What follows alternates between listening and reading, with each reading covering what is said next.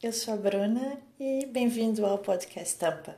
Esse é um podcast solitário, pois todo mundo que eu convidei para fazer parte do podcast me deu tampa. E portanto, como eu queria mesmo fazer, estou aqui tentando fazer isso sozinho. Esse é o primeiro podcast, é o meu primeiro episódio e eu não faço a mínima ideia como é que se faz edição de qualquer coisa. E portanto, isso vai mesmo sem edição.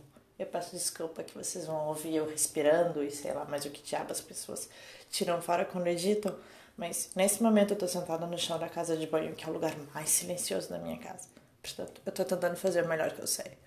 De qualquer maneira, é muito provável que vocês escutem daqui a pouco dois gatos tentando entrar desesperadamente, porque uma porta fechada numa casa com gatos é basicamente um desafio.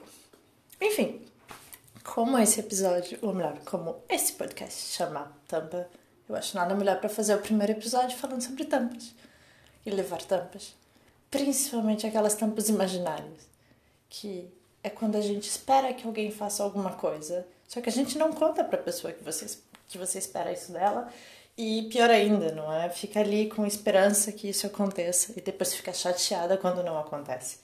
Como se as pessoas soubessem ler mente ou qualquer coisa do gênero. Não é de todo racional, mas raramente é a razão que comanda as nossas, as nossas reações, não é? Bem, a gente sabe que ninguém consegue ler a mente um do outro. Quer dizer, talvez até consigam. Se alguém souber fazer isso, pode me ensinar. Me dava um jeito gigantesco. Enfim, a gente sabe que ninguém lê a mente um do outro. E depois a gente espera que os nossos pais, amigos, companheiros, colegas de trabalho façam o que a gente quer, do jeito que a gente quer, quando a gente quer.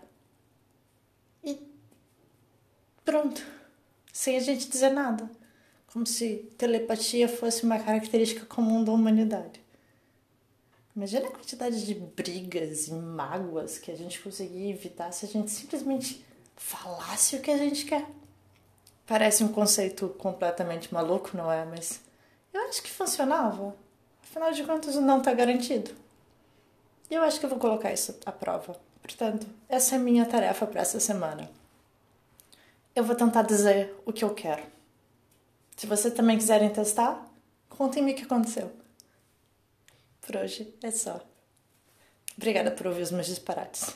Beijinho e até a próxima.